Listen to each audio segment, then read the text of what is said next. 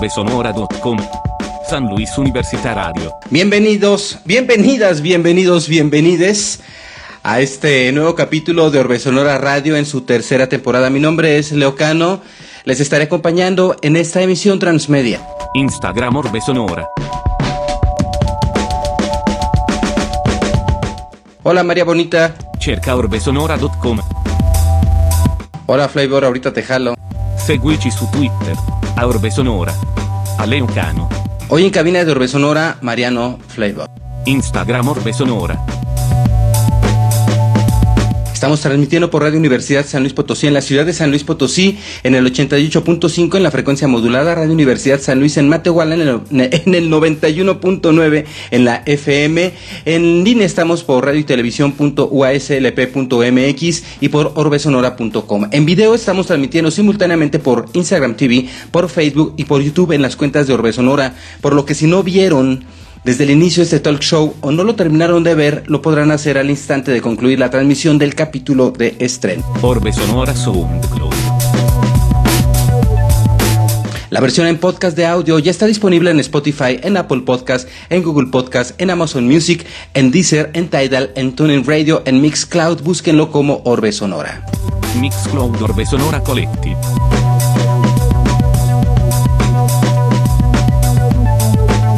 Saludos Underprod Radio. Ya pueden escuchar Underprod Radio accediendo a orbesonora.com.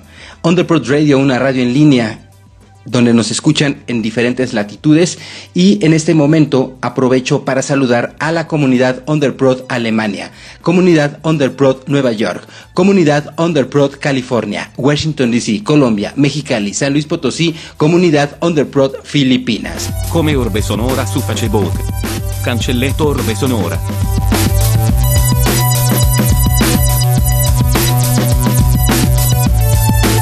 En esta ocasión en cabina de Orbe Sonora, un amigo que no veo, que será 20 años, Mariano Flavor. ¿Cómo estás, Mariano? ¿Qué onda, Leo? Muy chido. ¿Hace ¿tú? cuánto? ah, Bien, güey, ¿hace cuánto tiempo no nos veíamos? Puta, no sé, 10 años. Pues tú tenías tus chinos, güey, ¿te acuerdas? Sí, yo estaba y no tenía ganas y estaba mejor. Estabas en la universidad, güey. Estaba estudiando en la universidad, sí. Estabas en la universidad. Sa- Saludos a Isaac Maya, que hace, hace unos días estuvo aquí en San Luis Potosí. Y igual hay que hacer algo con, con él también y es parte del, del colectivo. No se acuerda, dice Isaac Maya, que ya ni te acuerdas, pero estabas en la universidad, Flavor. No le hagas caso a ese cabrón. Es, es que es casi casi tu amante, el Isaac, ¿no? Es mi perro. Muy bien. Oye, ¿qué onda? ¿Qué estabas haciendo hoy? ¿Cómo te fue en tu día?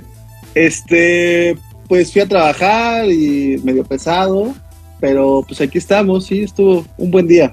Estuvo chido. Eh, ¿A, a qué te estás dedicando actualmente? ¿Al diseño gráfico todavía? No, yo estudié artes visuales y Ah, ahora me dedico, soy productor de artes visuales, eh, me dedico Ajá. como a hacer, ayudar a artistas a hacer sus piezas, eh, monto exposiciones, en museos, trabajo en una C que se llama Casa Gallina y hacemos un chingo de cosas con la comunidad de Santa María de la Ribera, un barrio aquí de la Ciudad de Sí, sí, México. Y Ah. pues todo es muy, muy orgánico ahí, es pro comunidades, eh, es gratuito para los vecinos. Es un proyecto muy, muy, muy chido. Y, y estamos vinculados con, con artistas visuales e investigadores. Santa María de la Ribera eh, como que se actualizó, ¿no? Eh, es- está teniendo un, un revival. Yo recuerdo, en Santa María del Ribera vivía mi papá. Entonces Ah, era un, rumbo, ajá, era un rumbo que me, que me tocó. Pero ahora eh, estaba leyendo que se está convirtiendo como un neocondesa, como un- una cosa Pues así. sí, desgraciadamente se está gentrificando y pues, em- o sea, como no, no tanto como un revival, sino más bien, eh, pues como es una colonia muy, muy aledaña al centro histórico, pues al parecer la Fundación Carlos Slim y mucha gente está llegando para allá, entonces pues como toda la gentrificación, las rentas se están elevando muchísimo, están como desplazando a los vecinos originarios, eh, pues ya sabes, todo lo que pasa con la gentrificación, pero bueno, Ajá.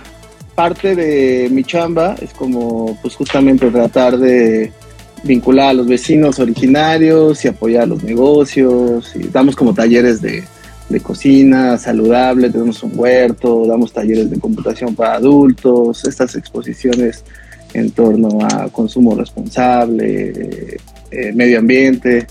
Y bueno, todo eso aunado de mi gestión de productor, pues va muy a la par con la producción que hago de eventos con Jungle Empire. Bueno, digo, es totalmente diferente, me sirve todo ese bagaje que tengo de productor de eventos de música electrónica con mi onda de productor artístico. Entonces, pues ya a la hora de montar este, pues las fiestas, pues se hacen espacios muy chidos, los Revens tienen como otro concepto, entonces pues tratamos de vincularlo un poco y hacer ahí este, unas buenas propuestas a la hora de presentar los proyectos y a los DJs de Jungle Empire. Dice, mira, todo lo, toda la chamba que haces todo el día, cabrón, la casi me saca las lágrimas. Y el Isaac dice que en las mañanas no haces nada y por las tardes descansas. bueno. ¿Qué pasa, Isaac? Oye, ¿y cuánto tiempo lleva ya Jungle Empire? Este año cumplimos 20 años.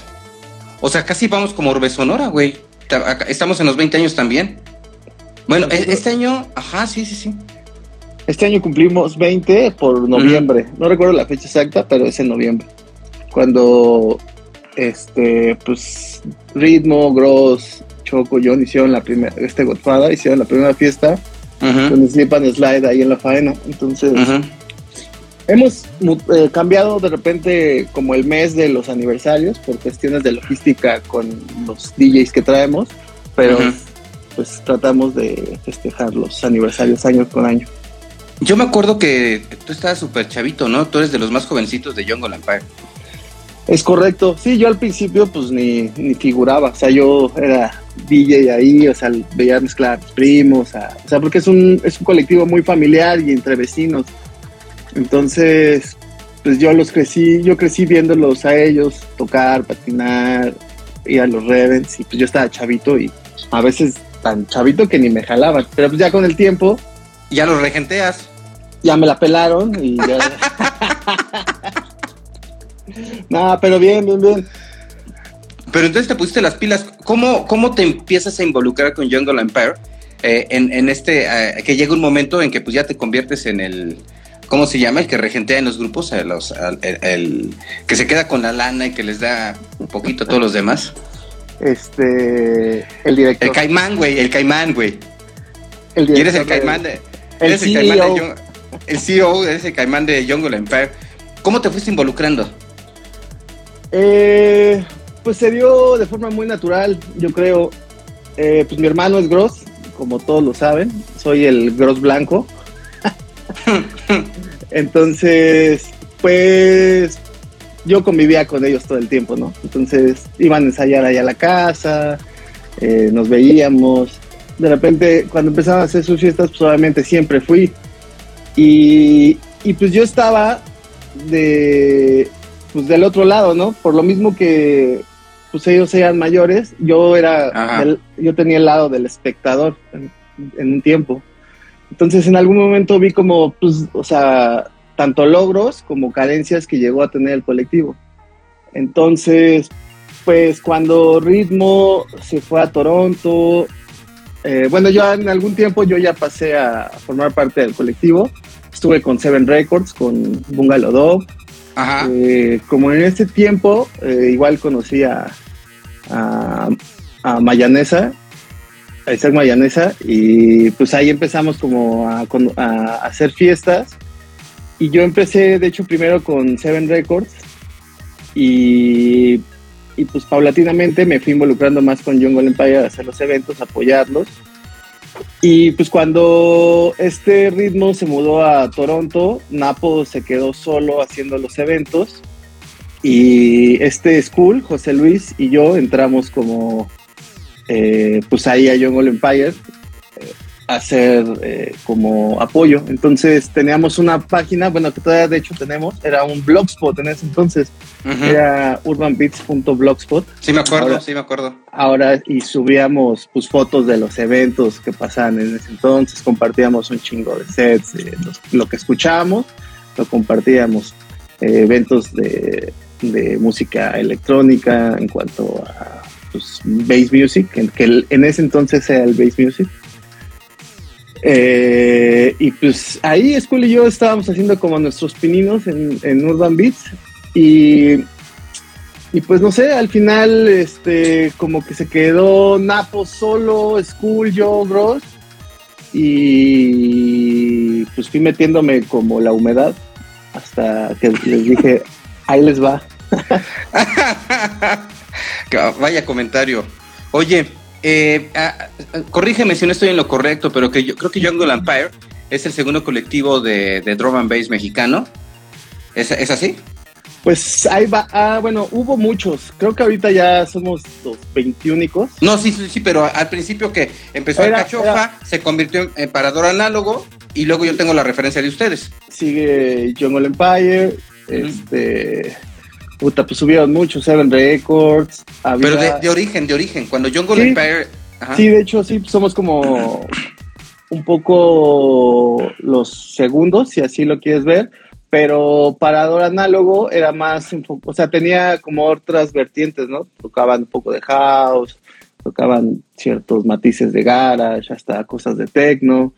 Pero Jungle Empire es el primer colectivo que se enfocó 100% al 100%. Ajá. Oye, y ahora, eh, no sé si fue mi percepción, pero durante un periodo estuvo como que en stand-by, ¿no? Pues creo que fue en esa transición de que te digo que, pero eso fue hace 10 años, yo creo. Eh, cuando fue esa transición en que se, como que hubo una, no una ruptura, sino como que, pues por la vida fueron como creciendo y ese proyecto de como de chavos eh, que quisieron hacer su colectivo de, de, DJs y traer DJs, pues maduraron y empezaron a ver como sus proyectos personales. Y yo creo que fue un lapso como de un año, dos años, donde pues hubo fiestas como nacionales, locales, muy esporádicas. Y en ese entonces, eh, corrígeme si estoy equivocado, estaba Jorge Redeker con, con Ami Crew. Y él, afortunadamente, él sostuvo como la escena de drum and bass esos años que Jungle Empire estuvo como, pues, como en stand-by, como haciendo esta reestructuración donde entré yo con José Luis, eh, con Apo, y pues al final, eh, pues siempre la competencia es buena. De hecho, pues ahorita extrañamos un poco eh, la competencia porque pues generar tú solo como toda la escena, o sea, de hecho faltan, yo creo que faltan DJs ahorita, pero en ese entonces, pues sí fueron, te digo, como un año donde este Jungle Empire no, no tuvo como eventos internacionales de, de, la magnitud que generalmente hacemos. ¿A ustedes les tocó venir a fiestas de Orbe Sonora? ¿A ¿Alguien de ustedes? Yo creo que Napo y Gross y Ritmo alguna vez sí fueron. Seguro sí, ¿no? Napo. Napo era muy constante en, en, en San Luis, ¿no? En San Luis, ajá. Ajá. Y, y íbamos a hacer un festival en donde creo que eh, nada más que fue esta madre que pasó, ¿cómo se llamó? Lo de la influenza, que se canceló. ¿El COVID? Ajá, no, la influencia, güey. ¿El influenza. COVID?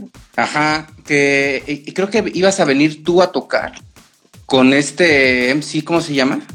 Mega el, el Gaga Ross, Mega Sims. Mega Sims. Sí, Gogo Ras.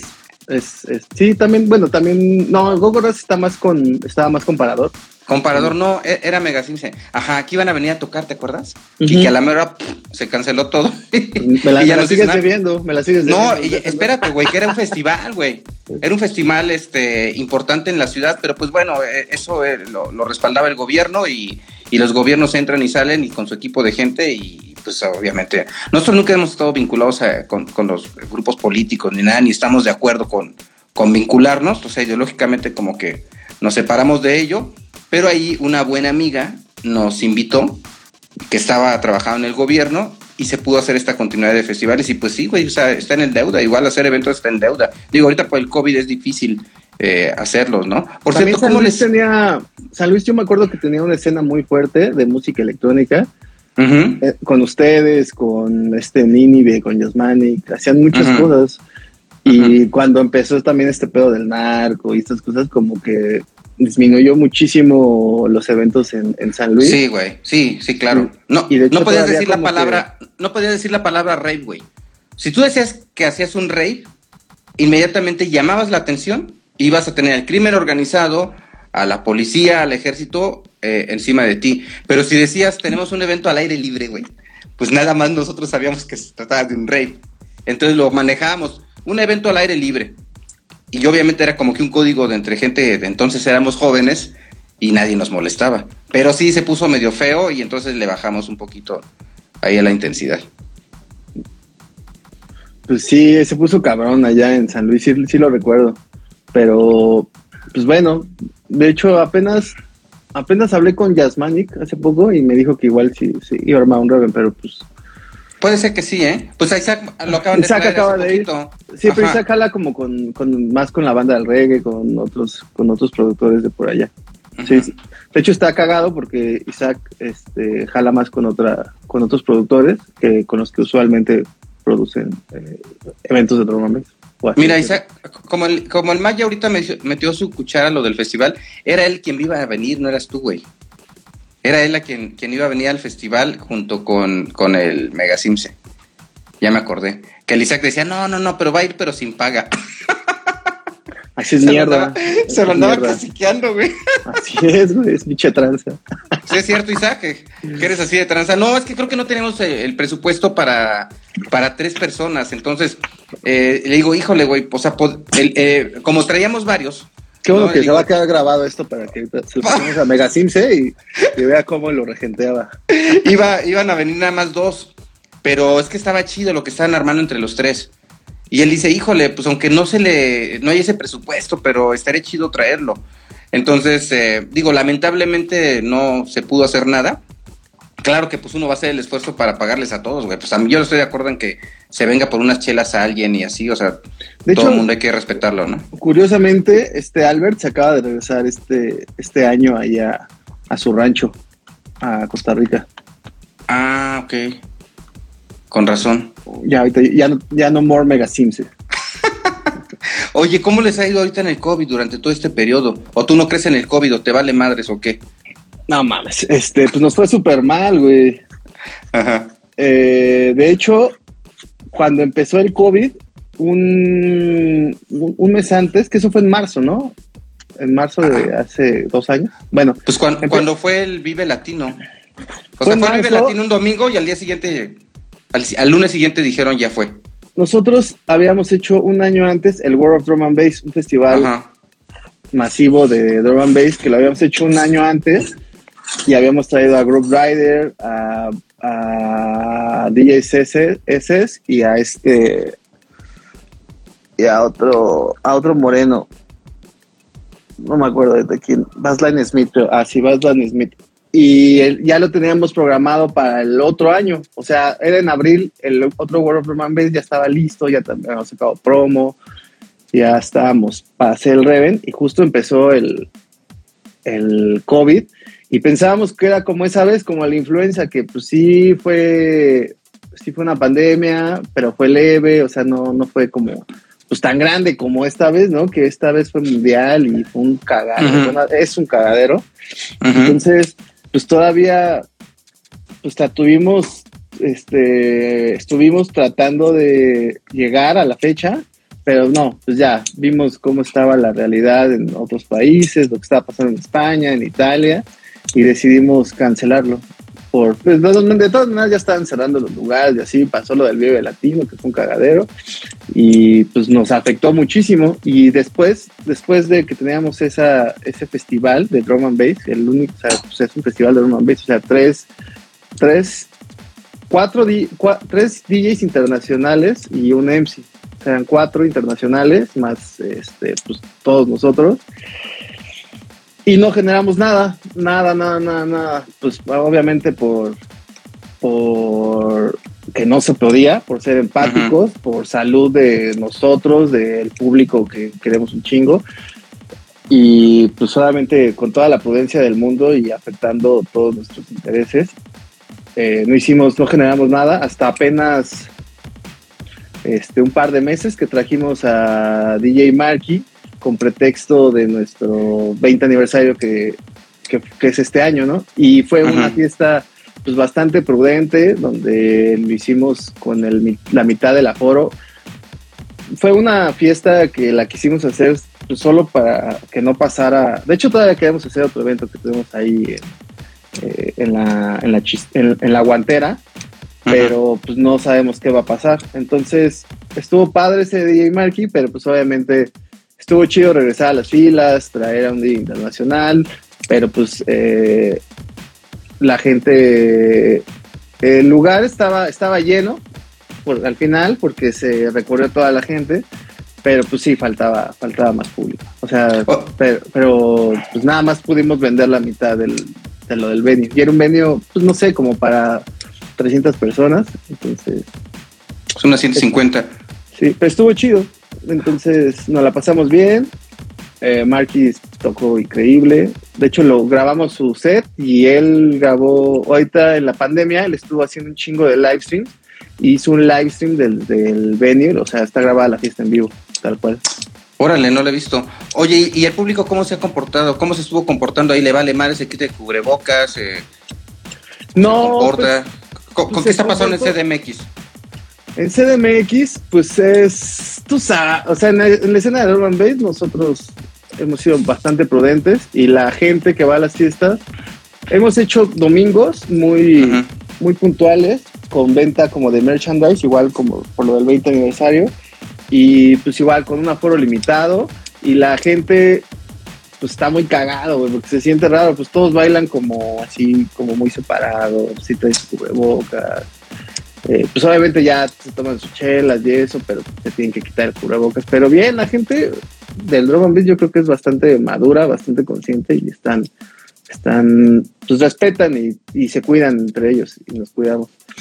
Y, pero hay otras escenas locales en que conocemos lugares que nunca cerraron, eh, como lugares, pues igual, hasta manejados por, por la mafia, que pues eran afters y ahí nunca cerraron y la gente le valía madres. Muchas DJs que, que hacían fiestas. Y pues así, pero también, o sea, si lo ves desde un punto de vista eh, pues objetivo, pues hay muchos colegas que viven de, de, tocar, o sea, DJs que pues, o gente que renta audio, cosas que pues ni pedo, o sea, se tenían que rifar y pues en contra de su salud y arriesgando ellos mismos, su familia, pues tenían que, arriesgarse a producir un evento. O sea, no puede ser, o sea, sí lo entiendo desde el punto de vista de salud y de lo que afecta a todos, pero también pues, son humanos y tienen que llevar el, pan. O sea, tú sabes que gente empezó a vender cubrebocas. O sea, hubo un momento dramático en la sociedad mundial que pues la gente veía cómo se rascaba. Entonces, pues también yo creo que no soy ningún juez como para, para decir que si está bien o está mal que hayan hecho, cosas, hecho esas cosas, ¿no? Ya tú eres responsable de tú mismo y si quieres hacer ese pedo, pues y si lo puedes hacer, güey. O sea, si también tienes el privilegio, por ejemplo, de, de autoemplearte o, tener la visión de, de, ajustarte o de reinventarte, que es lo que eh, muchas personas eh, estuvieron haciendo durante este periodo, pues está chido. Pero sí hay, hay quienes, eh, yo pues tú yo conocemos tantos amigos DJs o amigas DJs que estuvieron desempleadas y desempleados y en su, en su casa se les está lleno de la chingada económicamente, pero de la chingada, del chingada de que hoy comemos tres hot dogs, güey, en todo el día. Sí, estuvo cabrón. Sí, pues sí, en ese punto, o sea, mucha gente, pues, no sé, dice, o bueno, conozco gente ajena al medio que sí castigó mucho y hizo juicios de, pues, porque hacen fiestas y todo eso. Sí tienen razón, pero pues también está la parte en que la gente, pues, güey, y aparte no, no creo que hayan ganado mucha lana o algo así, pues más bien era arriesgarse, no creo que lo hayan dicho así, ay, güey, vamos a hacer vamos a hacerlo por desmadre, sino más bien era como para, pues para poder llevar pues lana a sus hogares, ¿no? Ya la gente que asistía a las fiestas, pues ya ese es punto y aparte, digo, igual no es el no es el foro como para dar como ese tipo de opiniones, pero pues cada quien. Pero si, pero si quieres lo puedes dar, güey. No, pues ya te lo digo, o sea, digo, más bien yo respeto y cada quien así que se contagia y contagia a los que quiere. si quieres ir y hacer tu desmadre, digo, pues ya está dentro de tu conciencia y dentro de tus, de, tu, o sea, de tus valores, de, lo que tú piensas como persona, como individuo, pues es complicado, pero pues ahí está. Yo te preguntaba esto porque me llamaba la atención que precisamente en videos de Jungle Ampere, precisamente en la fiesta que, dices, yo veía a las personas que estaban bailando con cubrebocas, algo que aquí, por ejemplo, no pasa localmente. O sea, llegan a hacer fiestas y la gente le vale madres y anda sin cubrebocas, güey. Entonces, me gustó ver esa educación y esa responsabilidad social en la, en la fiesta que hicieron ustedes precisamente. O sea, sí, poquita banda, digo, 150 tampoco son tan poquitas. Contra el aforo de 300, pues sí, ¿no? Dices, güey, o sea, ahí vamos medio a salir tablas, vamos a sacar el evento, pero me dio mucho gusto y mucho, eh, pues sí, mucho gusto ver a, a, todo ese público con cubrebocas bailando, que además está denso, güey, estar bailando con calor y con cubrebocas, por cuidar sí, también complicado. es un esfuerzo. Uh -huh. Sí, la neta la banda se comporta muy bien y pues digo, no es el 100%, obviamente hay gente de repente que se, se quita el cubrebocas y eso, y a veces le comentas y dices, y también luego uno cuando está tocando y algo así, pues se lo quita, o sea, es, es sofocante, como tú dices, pero bueno, pues tratas de hacerlo de la mejor manera en, en esos momentos, aunque no se pueda al 100%, pero pues tratas de, generar pues las mejores condiciones con respecto a la actualidad, ¿no? O sea, digo, es complicado, pero pues tratas de hacerlo. Mira, mira, dice Pixel Corleone, Simón, aquí en San Luis Potosí se ponen rebeldes con el cubrebocas en los afters. Sí, no, pues luego en los afters que ya van bien chupirules, ¿no? Oye, oye, Mariano, ¿hacia dónde tú proyectas que vaya esta, esta situación eh, de nueva normalidad? Porque, eh, bueno, cuando esto empieza, nosotros decimos, esto va a pasar en dos o tres meses y tómala, güey, que pasan de repente, ya vamos para el segundo año. Y, y, esto no ha cambiado y los expertos dicen, bueno, para que tú puedas andar sin cubrebocas en la calle, pues sí, no, vamos a pasar más de 15 años. Con base a esta experiencia que tú tienes como productor, como, como productor de eventos, como músico, ¿hacia dónde sientes que vaya todo este, este formato de fiestas? Por ejemplo, ahora que se están retomando los eventos públicos, que Bauhaus se mueve de Fronton México al, al parque este de, del aire libre, eh, eh, que se han hecho experimentos eh, con eventos en automóviles. ¿Hacia, ¿Hacia dónde tú sientes que se pueda ir todo este pedo de los, de los eventos? Pues, pues está complicado, güey. Yo creo que, o sea, sí, sí sé que esto va a tardar mucho y, no sé si el, o sea, el cubrebocas sí está chido y en los eventos creo que es muy complicado, de hecho, que tengan, porque pues, estás, estás tomando, estás platicando, la música está alta. Creo que los eventos al aire libre son una gran solución, o sea, está muy bien que sean al aire libre y también que la gente, pues, básicamente no, pues, o sea, yo sé que de repente está chido y todos se van hasta adelante y te juntas unos con otros y esa es como la energía del lugar, ¿no? de los conciertos, de los raves, o, bueno, los raves son un poquito, o sea, puedes estar de hecho como separado y estar en tu pedo bailando, en los conciertos de rock sí es como más, como más estar uno con otro y estar ahí, este, como haciendo el headbanger y estas cosas, pero, pues no sé, eh, en los clubs sí está complicado, de hecho, pues, no sé, es, ¿qué, ¿qué, te puedo decir? Tendríamos que reinventarnos y ver como estrategias de, de ver cómo podemos hacer nuevos eventos con personas. Aunque también pues, soy fiel creyente en que pues estando juntos y compartiendo como estos virus y, estar en contacto con otras personas, pues básicamente es lo que hemos, hemos hecho toda, toda la vida de la humanidad, ¿no? Es como hemos sobrevivido compartiendo los virus y, al final, o sea, no podemos estar encerrados y, que el virus, este, al final es crear anticuerpos.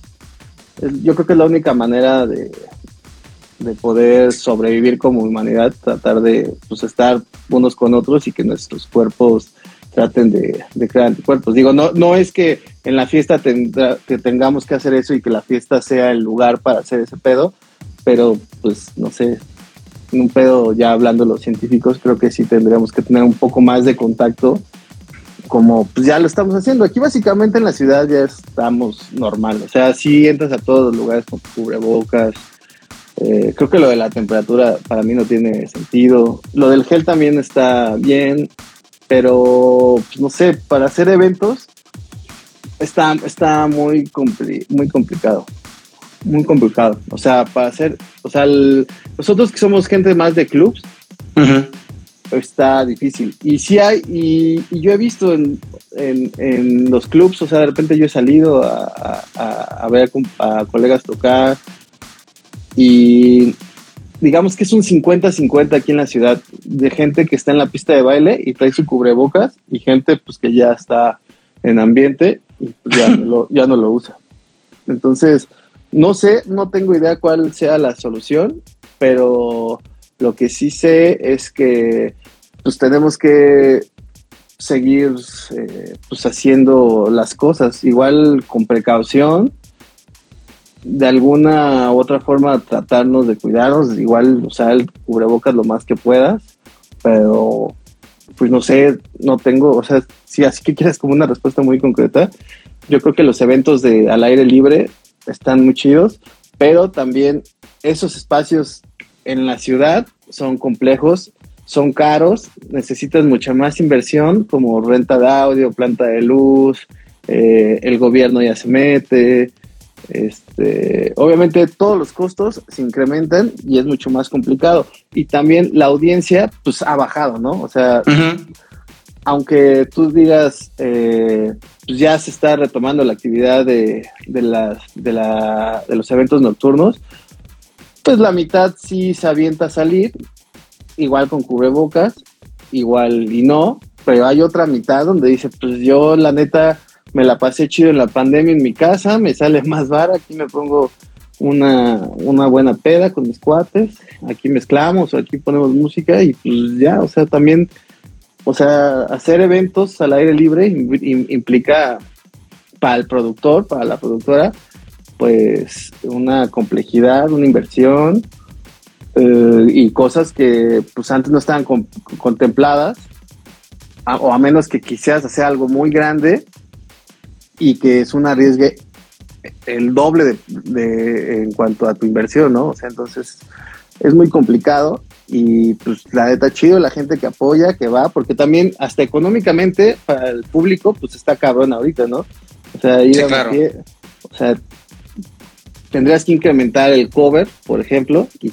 y, a la gente ahorita que también está pues con, con los bolsillos apenas reactivándose, o sea, es muy complicado, yo creo, todavía en este momento. Yo creo que, pues, si bien como a finales del próximo año, igual podríamos empezar a ver cómo ya está. Este ¿Lo, proyectas a finales del siguiente año? Yo creo que, pues, para ver ya cómo, más o menos cómo se va a ir restableciendo la industria de la vida nocturna como antes.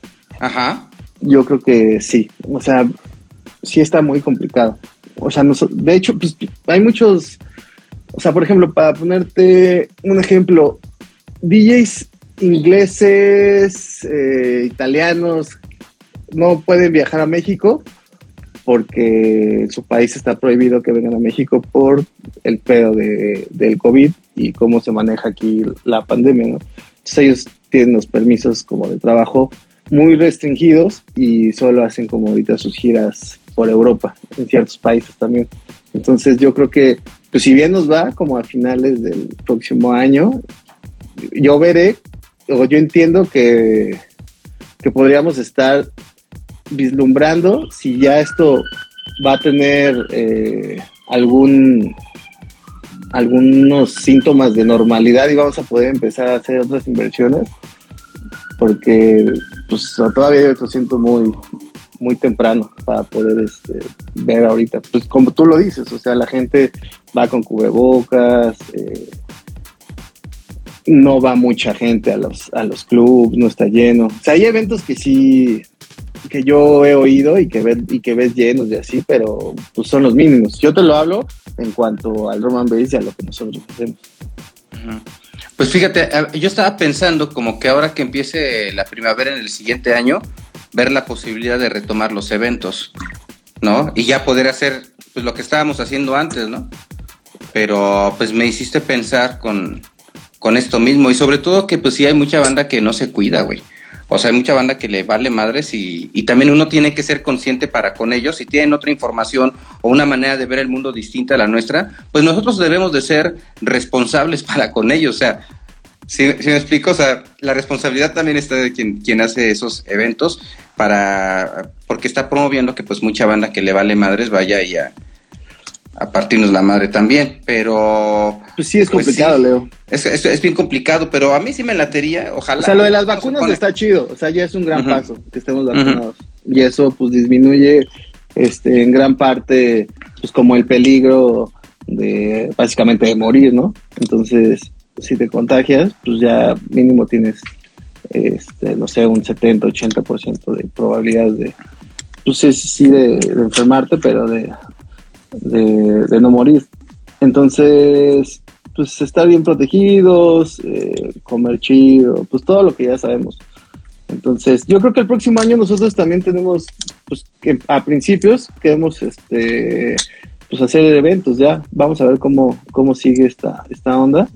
Más en forma, o sea, igual también, o sea, los queremos empezar a hacer este año, pero vamos a ver cómo la gente pues también se anima a ir a las fiestas, a, a, a, pues a gastar también en espectáculos y en estas cosas, ¿no? O sea, porque hay sí. prioridades. Claro, claro, porque por ejemplo, yo esa perspectiva que tengo o este plan que tengo de a lo mejor en, en primavera de 2022 estar haciendo algo, por ejemplo, que te vengas a tocar o hacer algún intercambio, algo así que dices, pues tenemos que reactivar una escena, a lo mejor no se puede sacar la superlana, bueno, nunca se saca la superlana en esto, pero sí amortiguar gastos, por ejemplo, con, con eh, yéndonos con viáticos y con intercambios, pues para darle movilidad, ¿no? A, a esto y empezar a arrancar y, cimentar algo. Yo como que había planeado hacer algo así eh, el siguiente año. Pues está chido, nosotros también o sea, no puedes, no puedes detenerte, o sea, tienes que planear, tienes que, tienes que mínimo hacer tu, o sea, pues eso, planear tus, tus eventos, planear tus cosas de lo que quieres generar y si se puede lograr, pues adelante y si no, pues estarlos posponiendo o ver de qué manera los puedes hacer conforme eh, pues se va desarrollando esto. Me, me, mientras la, eh, la humanidad o el mundo te lo permite, ¿no? O sea, sí, pero sí, pues sí. no te puedes detener, o sea, yo creo que no Claro. puedes decir, no, no, no voy a planear nada hasta que ya esté esto normal, porque nunca va a ser así, o sea, tienes que estar tienes que estar planeando y tratarlo de hacer y pues que la banda, o sea, ser muy, no, no ser como dictatorial, pero pues sí tenerlo, sí plantearle a la banda muy en claro que pues eh, son, eso es otro tiempo, son otras formas y hay que estarlo, hay que estarlo viendo de forma diferente. Pues ya lo estaremos platicando, ¿no? A ver qué podemos hacer. Sí, con gusto. No, Ya- igual, igual nos podemos jalar mutuamente. A huevo, con gusto. ¿No? Pues sí, desde hace 10 años la debes, Leo. ¿Qué vamos a hacer? Cabrón, pero no te puedo poner un así ahorita, no seas así, güey. A ver. No, hay que hacer no algo. Hay que hacer Pero sí, al- algo- al- algo tranquis, pero sí, claro, claro. que Sí, con gusto. Sí, güey, yo no sabía que me tenías ahí palomeado. Este cabrón no me ha cumplido en ese 10 años. Bueno, fui yo. Fue una un circunstancia de. ¿Y tú, No, güey? ah. Pues apenas, mira, fíjate, apenas me saludaste. Eres cabrón, pinche flavor, güey. ¿Cómo- Oye, dime. Pues no saludas, cabrón, ¿cómo voy a saber? Yo pensé que ya estabas. este, De hecho, oye, ¿qué pasó con. O sea, Orbe Sonora sí siguió dándole, pero también tuvo su. O sea, tuvo sus altibajos, ¿no? Durante este tiempo. Pues es que, ¿qué edad tienen tus, tus compinches que empezaron Jungle Empire? Pues yo creo que han tener tu edad. ya van para O los sea- 40, 40 y tantos. Pues uno que es joven, ¿no? Pero imagínate que en ese tiempo pues va cambiando tu vida y tus intereses. Sí, ¿No? Entonces, como somos un colectivo, pues cada quien va haciendo actividades. Y el colectivo se nutre de las actividades que cada quien vaya haciendo. Que puede ser radio, que puede ser diseño gráfico, pueden ser tocadas, pueden ser presentaciones, producciones de evento. Y lo que va a tener fuerza es lo que cada quien en su momento pueda aportar. Ahorita, por ejemplo, lo que está más en fuerte es este live. ¿No? Es lo que se le está aportando como parte colectivo que, viene de los que hacemos radio en, en Orbe Sonora. ¿No? ¿Por qué? Porque, porque nos gusta hacer contenido y porque no podemos eh, hacer presentaciones ni eventos, ¿no? Y todo se va moviendo, se va moviendo y así va funcionando esto, ¿no? En la medida que cada quien pueda colaborar y participar. Sí, pues igual, pues fue muy similar al proceso que, que sucedió acá. Sí. Oye, ¿y tú cómo te inicias en la música? ¿Qué pasaba en casa? ¿Fue desde niño? ¿Fue por tu hermano? ¿Cómo estuvo esa historia? Eh, pues mi papá era un coleccionista de música y siempre, ¿Mm? siempre tenía música nueva, siempre escuchaba cosas bien raras. ¿Cómo eh, qué? Pues tenía como cosas italianas ahí súper raras, escuchaba mucha, mucha salsa, escuchaba eh, música británica, escuchaba de todo. Mi papá era, pues, él sí era un, meló, él era un melómano y él, o sea, me acuerdo ir a a, Tower Records y él compraba un chingo de CDs y tenía su colección de viniles, de cassettes, tenía un mueble especial para todos sus tapes, grababa sus propias mezclas ahí de cassettes él en ese entonces. Eh, y, y después, pues yo creo que de ahí fuimos absorbiendo un chingo de, de música, o sea, como inconscientemente te vas como ahí clavando. Nunca fuimos, o sea, no fuimos como de instrumentos y eso más bien fuimos como gente que escuchaba, que escuchaba música, o sea, escuchábamos música todo el tiempo, en el carro, en la casa, tenía, mi papá tenía su, su, torna, su, su reproductor de, de cassette, de CDs, y luego también el, o sea, también Gross era, fue, fue gran influencia porque él también pues yo estaba chavo, él me lleva cinco años, pues él en su adolescencia pues también escuchaba un chingo de música. curiosamente también escuchaba, escuchaba de todo, ¿no? O sea, como ya sabes, como en esa parte de la adolescencia donde estás escuchando como hacia dónde vas, qué escuchas, eh, con la gente, como con tus amistades, pues eh, escuchamos de todo. Y pues bueno, pues yo en ese, en ese tiempo pues también eh, pues escuchaba lo que escuchaba mi papá, lo que escuchaba el Gross. Eh, y yo pues también fui haciendo como mi, mi, gusto personal, ¿no? Entonces yo me acuerdo que de las primeras cosas de música electrónica que escuché fueron cosas de John Dewey, de, de Sasha, de Nick Warren. Entonces, pues ahí me empezó a gustar ese, esa onda y también me tocaron los primeros raves de, de Psytrance aquí en México. La primera vez que vino GMS, la primera vez que vino Interactive Mushroom, la, la primera vez que vino Juno Reactor. ¿Fuiste al Union Fest? Fui al Union Fest, claro. Fui al Union Fest, fui a fui a la Festival, bien chavito. Había un, había un antro que se llamaba aquí el Rimmel, sí, recuerdo. No lo pues conocí, pero sí supe. Yo me metí ahí de 16 años, no sé cómo la hacía. Al, a, la, a la Boom, creo que cuando estaba en, en, Cuatro Caminos también me metí así de. Pues era menor de edad. Me veía bien chamaco y los pinches cadeneros se portaban buen pedo, ya me metía. Este, y desde entonces así fui, fui como muy metiéndome mucho a la música electrónica, porque también me jalaba con, con, con mis primos, ¿no? O sea, esos güeyes decían, no, que vamos a ir a ver este güey y que no sé qué. Y pues ahí yo me jalaba. Pero pues, si no entras ahí te ve cómo te regresas. Pues te cagabas inventaba. Y en los rapes era estaba súper chido, ¿no? Porque pues era una experiencia, creo que pues totalmente a lo, a lo de ahora. Que al final el rape pues, se hizo pues, lo que todos, todos conocemos, ¿no? Estas ondas de EBC y estas cosas ya eh, pues, mucho más eh, comerciales, donde ya todo es... Eh, pues patrocinado por marcas, ya no tiene, o sea, no son eventos ni siquiera, ni siquiera son raves, son conciertos de, de 10 horas, ¿no? O sea, ahí en la tarde y pero bueno, entonces yo me fui eh, haciendo pues como mi gusto personal y cuando estos cabrones se fueron a Canadá de viaje y escucharon por allá el drum and se trajeron unos tapes de como de unos conciertos que grabaron allá en Toronto y, yo, por ejemplo, de repente lo agarré por ahí y me lo puse a escuchar con Pero a ver, ¿e-, ¿estos cabrones fueron tus primos? Sí, se fueron okay. Ross, Godfada. Eh, ¿Ah, Godfada es tu primo? No, Godfada es pues casi, o sea, es, él vivía así como a la, a la en la calle de al lado. Vecinos, vecinos. Vecinos, pero así de ah. toda la vida. Y trajeron un tape y ahí fue la primera vez que yo escuché Drum Bass y dije, qué verga es esto, está muy cabrón. Y pues ya, de ahí para el real. Y pues poco a poco me fui comprando mis viniles, porque el pinche Gross no me prestaba ni madre. y cuando no me prestaba las tornas ni nada, entonces cuando él se salía yo me ponía a ensayar ahí solito con las tornas. ¿Qué edad, tenías? Ahí tenía pues 17 años, 16 años.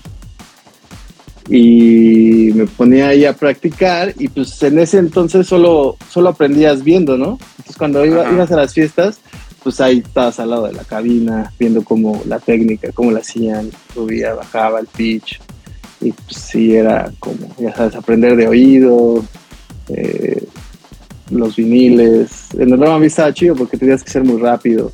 Entonces, pues, empatar, cambiar de disco. Y pues así poco a poco, poco a poco me, me fui metiendo a esta, a esta onda eh, de, ser DJ y todo fue muy orgánico. Ya ni, o sea, yo ni siquiera dije, quiero ser, quiero ser DJ, ¿no?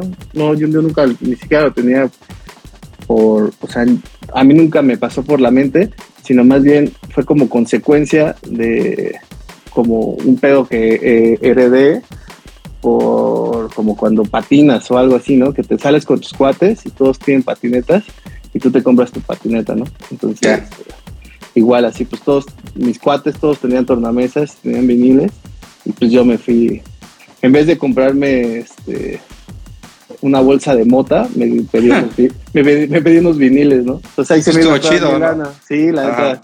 El Roman Bay saved my life. y, eso que dice Sirius que Flavor fue saiquero, me se está burlando de ti el canijo.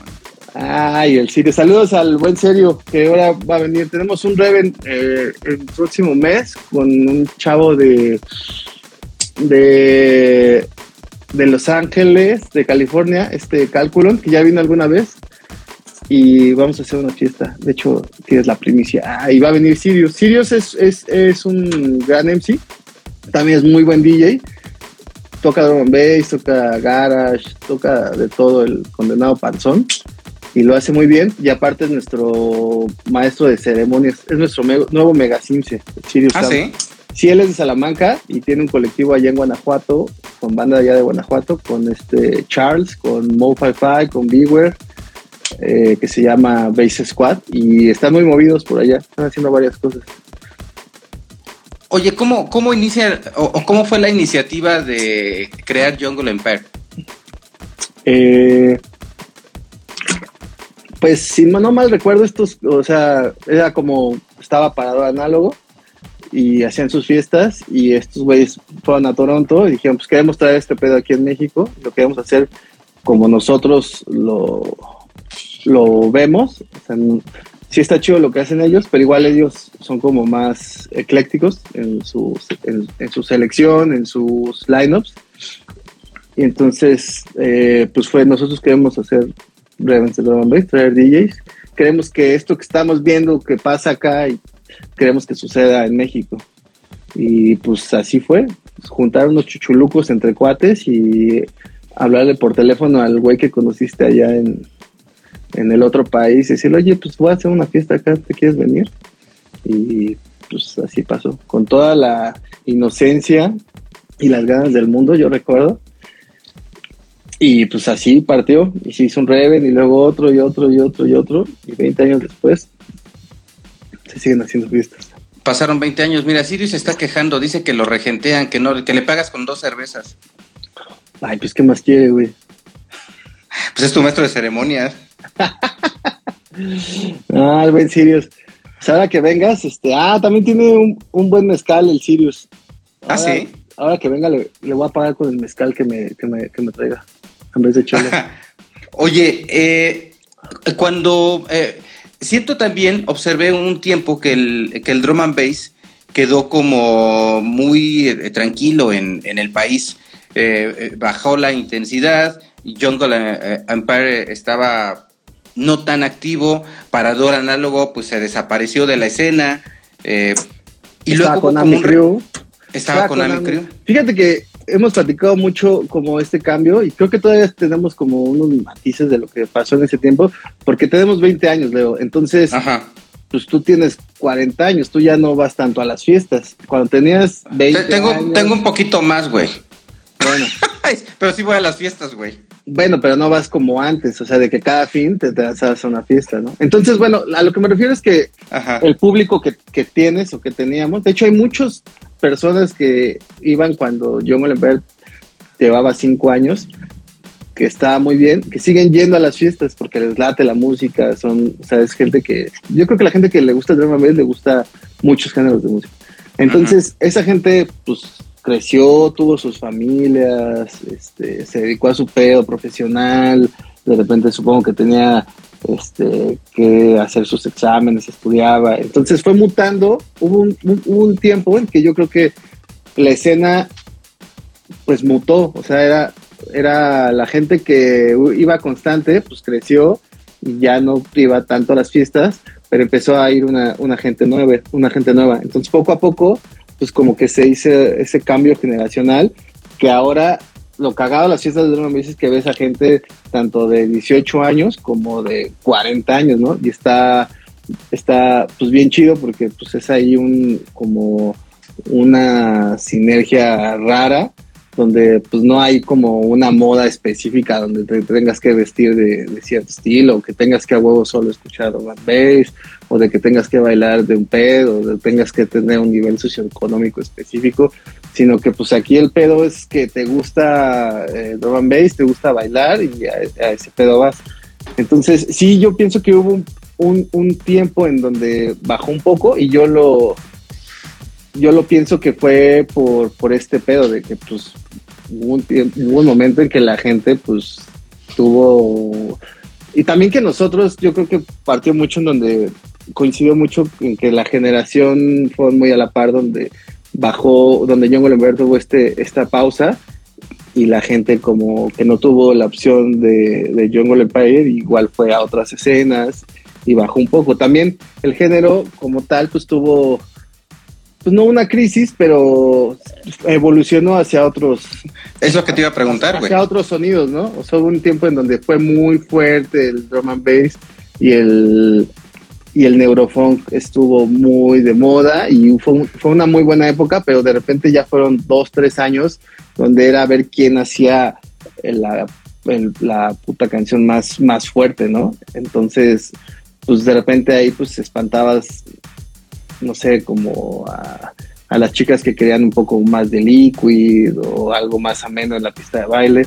Entonces hubo, yo creo que para bien, fue un momento en que Norman Bass este, mundialmente como que tuvo un poco menos de público, pero de repente se empezaron a ver eh, productores como Alex Pérez, como, como Monty, como Vedren, hubo un chingo de gente que empezó a hacer cosas nuevas eh, y, empezaron a, salir nuevos productores donde cambió totalmente a ser un pedo más minimal el, el, el Y, ahí, creció, y ahí creció, y se hicieron, y por ejemplo Ram Records, Hospital Records hicieron súper disqueras, pero empezaron a ver un chingo de más disqueras, y ahorita hay disqueras buenísimas, que no son como disqueras mainstream y el drum and ya pues, suena, o sea, esas disqueras que comenté pues ya suenan en la BBC en todo el tiempo, pero también hay un chingo de disqueras underground que están sacando releases y también ahorita ya está bien chido porque hay un chingo de productores también. Eh, fíjate que no hay tantos DJs, sí, sí hay DJs, pero hay muchos productores que antes no había. Hay, está un chavito, eh, bueno, estaba en México, está, por ejemplo, está este Ayokai, que es aquí de, la Ciudad de México, está Painted Skies, que es de Chiapas, está este Beware, que es de San Luis Potosí, eh, Isaac, Isaac Maya, que pues ya ese güey ya está a punto de jubilarse. o sea, hay muchos productores que están haciendo cosas, también están trabajando como en Foodwork, están trabajando en Garage, y también hay muy, yo hace poco pues estoy yendo a, fiestas y hay un chingo de DJs nuevos que están ya haciendo como esta, eh, como esta combinación de estilos que van de and bass al garage, al footwork, y de repente meten house, y, o sea, está evolucionando para bien eh, la escena, y estamos viendo eh, cómo, pues cómo empezar a jalar a todas estas nuevas generaciones. Y en ese sentido, eh, eh, Jungle Empire, en el tema de la producción, ¿hacia dónde está virando? ¿O qué está haciendo? ¿O, o está con, con lo de hace 20 años, eh, retomándolo. Seguimos, nosotros seguimos haciendo los, eh, los eventos, somos productora de eventos, pero también eh, como parte de, este, de esta onda de, de, hacer eventos, teníamos esta, tenemos unas fechas antes de la pandemia obviamente que se llamaban Wicked Nights y que ahora se llaman este Always Fresh, ahora se llaman Always Fresh las Always Fresh las noches que antes eran al Wicked Nights. Y en esas fechas, en esas noches, hacíamos como, invitábamos a diferentes DJs, o sea, era, un, era uno de Jungle Empire o dos máximo, y invitábamos siempre a, pues, a chavos nuevos, ¿no? Bueno, no a chavos nuevos, sino a diferentes o a otros DJs, no sé, o invitamos a Moquillare, o invitamos a, Omar, o Vino Sirius, por ejemplo, o, o, o Mib, o no sé, CJ, o Guti, o sea, y, o chavos de otros géneros, a, a 1001, a Vinyl Motion, o sea, siempre tratábamos de invitar a nuevos, este, como a gente que ya estaba rotando en la escena y que igual ellos no podían producir sus eventos, y nosotros para eh, pues para dar un poco de apoyo a la producción y a los productores de música electrónica, pues entre School y School, que es un gran escucha de, música electrónica, entre de talento de, del pedo nacional como de, todo. Ese güey es como una pinche biblioteca de, de, música. Hacíamos como una especie de selección, curaduría de DJs y en esas noches, pues eh, escogíamos como, ah, pues este güey toca así y así, y este güey también, entonces podemos hacer una noche en este concepto, ¿no? Entonces hacíamos como una noche, no sé, de líquido, o una noche más, más de neurofunk, o una noche más de popera, una noche de footwork a grime, y todo, o de dubstep a, a drum and bass, ¿no? Y eso nos generó un, un festival que se llamaba Bajo Fest, o sea, al final de tener a lo largo de todo este año todos estos eh, pues colegas tocando, al final dijimos, ¿cómo podemos juntar a todos estos talentos eh, como en un festival de, de bass music en México? Hicimos el, el Bajo Fest, donde pues hicimos tres áreas y invitamos a puros güeyes nacionales. Ah, también se me olvidó el Blog One, el Blog One allá de, Michoacán, pinche productor bien cabrón. Y vino el Blog One, vino Sirius, estuvo gente de Dobster que hacía, este, eh, que tocaba aquí en, la ciudad, eh, estuvo Sonido Berserk. Por ahí tengo el flyer, vino el Sirius, vinieron un chingo de gente, eran, no mames, eran como 30, 40 DJs. Estuvo Borchi, vi que había también invitado a Pablo. Sí, sí, sí, sí, estuvo aquí con un tiempo Pablo Borchi. Estuvo eh, aquí en un live. Choc Pereda, el Gross, pues todos, todos, todo. El Chema también es productor, este Hightech. Entonces ese bajo feste estuvo bien chido porque parte de la idea que teníamos es que estaba, pues ya llevaba sus años Facebook, pero como que notamos como que todos estábamos agregados con todos y sí veíamos con las publicaciones, pero al final no te hablas, ¿no? Entonces hicimos como un área donde todos se pudieran este, pues tomar su chela, como una especie de, de área con, como tipo VIP, pero no era VIP, donde todos se conocieron y al final pues pasó lo que queríamos, ¿no? Que empezaron a conocerse como el güey de Michoacán con el de Guanajuato y el güey de Veracruz y entonces ya empezaron a hacer colaboraciones. Entonces eso también estuvo chido porque pues se logró como el cometido de que fue un Reven increíble ahí de Abolengo y que se, hizo esta, esta colaboración entre artistas que al final tú tenías agregados ahí en el Facebook porque, ah, pues este güey es mexicano y hace drum and bass, pero pues ahí le hablo de vez en cuando.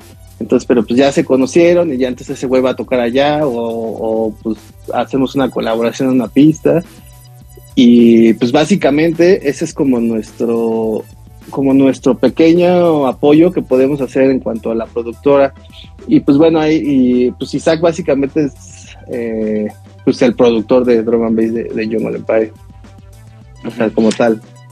Y muy interesante, Mariano. Oye, pues me ha dado mucho gusto que, que, te hayas dado una vuelta aquí a la cabina de Orbe Sonora a platicar un poco.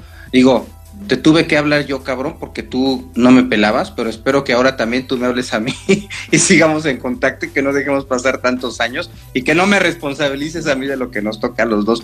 Me ha dado mucho, mucho gusto estar, eh, reencontrarte después de, aquella plática que tuvimos en donde tú estabas en la universidad y te dabas tus escapadas y en una de esas estuviste aquí en San Luis Potosí y, estuvimos compartiendo una chela, una chela que yo espero compartir en un futuro no muy lejano contigo pues sí, ya nos hace falta, Leo, ahí un frente a frente. Y pues cuando quieras eres bien recibido acá. Y no dudes Muchas gracias. puro, puro mame chingón de ahora en adelante. Excelente, excelente. Mira, Denk también de Orbe Sonora está aquí conectado y te, te manda saludos, Flavor. Ah, saludos, bro, qué chido. Sí, pues un abrazo, que estés muy bien y gracias por habernos acompañado. Gracias a quienes pues gracias estuvieron a conectando, a quienes estuvieron conectando y nos escucharon en Radio Universidad eh, también y en Underprod Radio y igual quienes nos están descargando en podcast. Un saludo a todas y a todos, a todos porque pues es por ustedes que esto existe. Que estés muy bien, un abrazo. Igual,